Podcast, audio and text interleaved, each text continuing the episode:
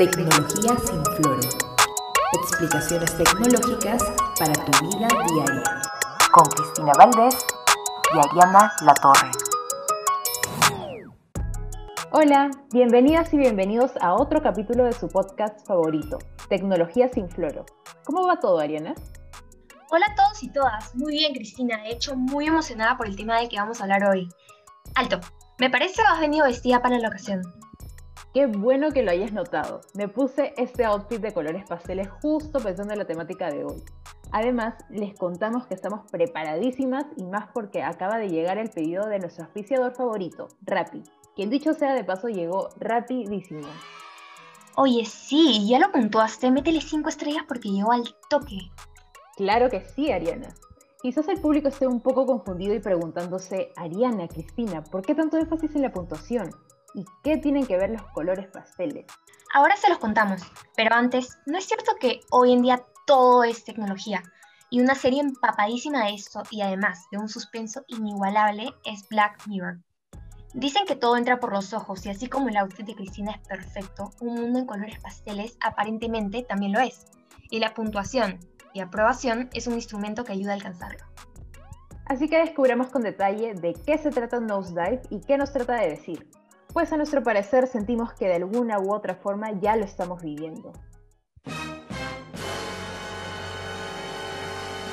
No es novedad que esta serie se sitúe en un mundo bastante futurista, llevándonos en esta ocasión a una suerte de viaje que nos invita a pisar nuestra realidad, quizá de manera un poco más cruel, ya que en este caso la protagonista se ubica en un rol en donde su día a día se basa en la imagen o más bien en el puntaje que las personas de su alrededor le otorgan de acuerdo a las interacciones sociales que se tengan. Es lo caso, podríamos hasta decir que los puntajes los controlan, pues los lugares a los que van, incluso la ropa que usan, está ligado a un puntaje de acuerdo a lo establecido, ¿no? Totalmente. Pero para no quedarnos ahí, sin más que decir y bien acompañadas con nuestros maquis, por favor, recibamos a nuestras invitadas, mujeres muy capas, quienes están aquí para explicarnos más sobre esto. Mariana Cabellos y Flavia Bravo. Bienvenidas. Les contamos que Mariana es comunicadora social, experta en marketing digital y Flavia es socióloga, publicista y, por lo que nos datearon, muy fan de la serie. Hola chicas, ¿qué tal? Gracias por su invitación. Me siento más que agradecida. Jamás imaginé estar sentada hablando con ustedes y mucho menos en un podcast sobre la condicional tecnológica. Hola chicas, muchas gracias por la invitación. Me parece buenazo el tema que vamos a tocar hoy día. Gracias a ustedes por acompañarnos. Bueno, es evidente que este capítulo brinda una fuerte crítica hacia nuestro manejo de las redes sociales y de cómo nos condicionan. Así es. Ahora, Mariana y Flavia, uno de los temas que identificamos un montón en el capítulo es el marketing digital, ¿no? Y esta idea de querer mostrar o vender tu mejor versión para obtener mejores puntuaciones. Cuéntenos sobre esto. Por supuesto. Primero, creo que sería más que importante citar al oyente sobre qué es el marketing digital. Les cuento, esta es la aplicación de las estrategias de comercialización. Y bueno, en este episodio se puede ver representado en la manera en cómo uno mismo se marketea a cambio de un estatus social. Exacto, tal como lo señaló Mariana, tomando en cuenta esto, identificamos que se presenta una especie de imagen ideal, ¿no? Donde tienen mayores privilegios y sobre todo estatus. Claro, ahora todo va tomando sentido. Es por ello que a raíz de todos esos beneficios nace la necesidad por querer obtener una puntuación alta, como en el caso de Lacey, y terrible final, por cierto. ¿Quién diría que la llevó a la locura? Mm, pero si te pones a pensar, puede haber sido vista como loca en una sociedad que ya no encajaba, pero en realidad llega a ser libre en la cárcel, pero al menos ahí podría expresarse tal y como era. Exacto, poco a poco fue revelándose. Incluso la serie termina cuando está insultándose con otro recluso, ambos con la sensación de estar expulsando todo lo que en tantos años habían acumulado. Efectivamente. Y otra cosa que quería mencionarles es que todos vendían su imagen para ser más reconocidos y mejor puntuados para sobresalir. Por ello, publicaban sus estilos de vida saludables, sus viajes, sus recuerdos y todo aquel aspecto positivo sobre ellos. Así es, estas personas mejor puntuadas vendían su mejor imagen y su mejor vida, ¿no?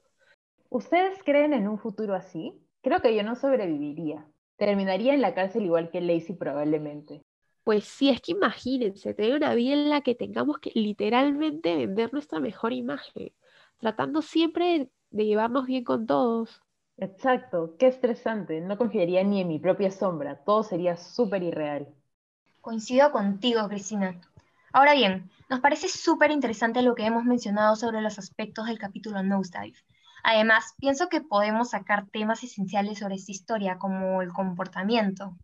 Claro, esto se ha evidenciado en Nosedive, ya que se valoraban ciertas actitudes particulares y actuadas de tal o cual forma que se consideró incorrecto, te puntuaban bajísimo. Y además originaba que se excluyera a las personas de diversos lugares, como el trabajo o incluso en la misma sociedad, por lo que el aumento de puntos era una parte fundamental en sus vidas.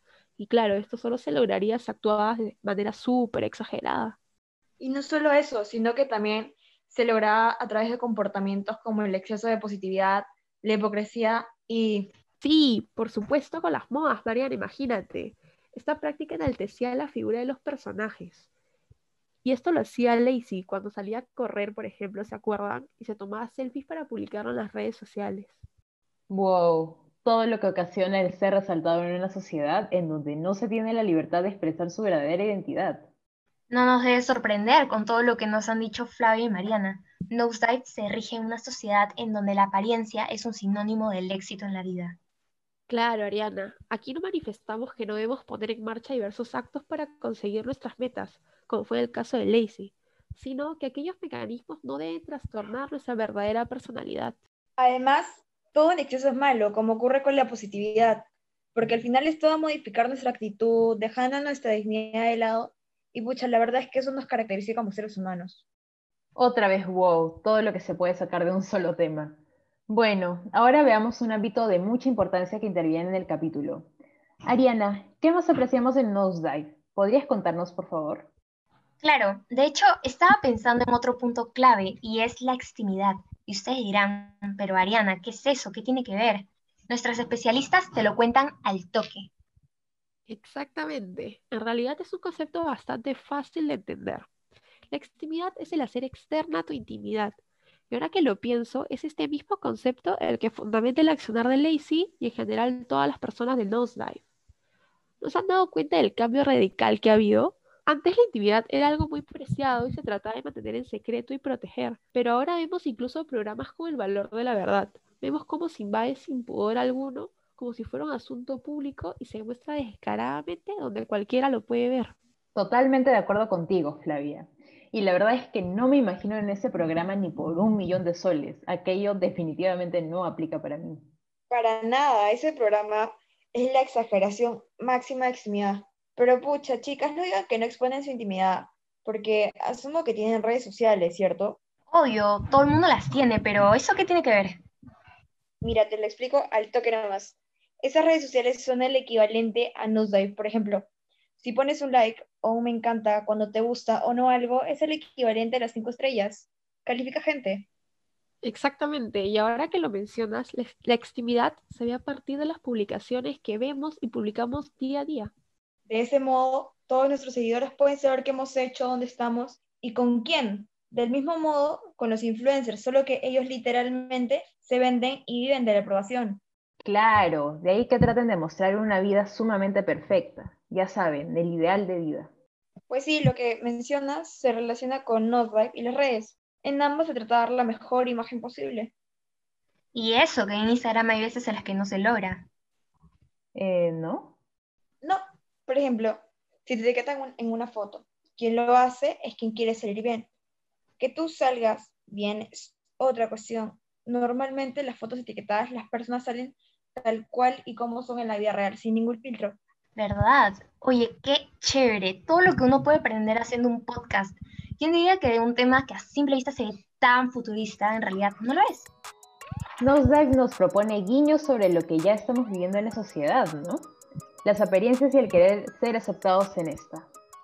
Y bueno, ha sido súper interesante todo lo que hemos hablado. Realmente agradezco un montón su presencia aquí. Gracias por aceptar nuestra invitación. Gracias a ustedes, un gustazo, de verdad. Espero encontrarnos otro día para seguir conversando y comiendo.